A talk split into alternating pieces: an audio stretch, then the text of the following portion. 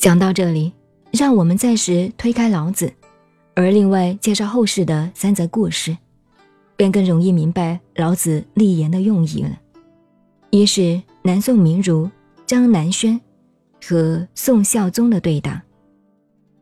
宋孝宗言：“难得办事之臣。”又闻殿修撰张氏对曰：“殿下当求小事之臣，不当求办事之臣。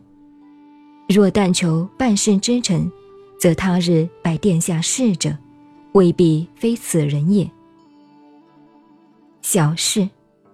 是唐宋时代的白话，也就是现代语“懂事”的意思。张南轩对宋孝宗建议，要启用懂事的人，并非只用能办事而不懂事的人。的确是语重心长的名言，也是领导为政者所必须了解的重点。一是名人冯梦龙自述的《古今坛盖》所记，其。父凭孙家传，在位日，诸进士皆进，其往受教。孙曰：“做官无大难事，只莫作怪。真名臣之言，岂为做官子？天下人才贤士固然难得，贤而且能的人才，又具有高明小事的智慧，不炫耀自己的所长，不标其利益。”针对危难的弊端，因势利导而治治平的大贤，实在难得。以诸葛亮之贤，意思即后继无人，永留遗憾。虽然魏延、李严也是人才，但是诸葛亮就是怕他们多作怪，因此不敢重用。此为明证。一是清末刘鹗在所著的《老残游记》中所记述的一则故事。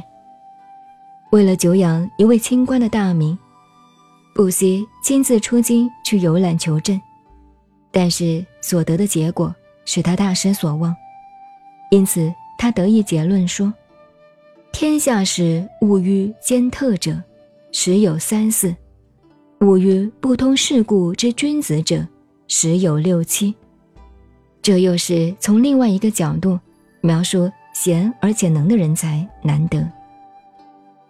通过历史上这三则故事，更进一层，便可知，对于选贤与能的贤能标准，很难具下定义。以道德做标准吗？以仁义做标准吗？或是以才能做标准吗？无论如何，结果都会被坏人所利用。有了正面标准的建立，就有反面作为模式的出现。所以古人说：“一句河头语，千古戏驴绝。”说一句一个道理，就好比你打了一个固定的桩在那里，以为拴宝贵的东西用的，但用来用去用习惯了，无论是驴或者鹰犬，也都可以拴挂上去，那是所必至，理有固然的。实际上，我们晓得，上贤不上贤，到底哪样好，都不是关键所在。它的重点在于，一个领导阶层，不管对政治也好，对教育，对任何事，如果不特别标榜某一个标准、某一个典型，那么有才智的人会依着自然的趋势发展，才能不足的人也就安安稳稳的过日子。唐时是标榜怎么样做法才是好人，大家为了争取这种做好人的目标，中则不择手段的去争取那个好人的模式。如果用手段去争到好人的模式，在争的过程中，反而使人事起了紊乱。所以老子提出来，不圣贤使民不争，并非是消极思想的讽刺。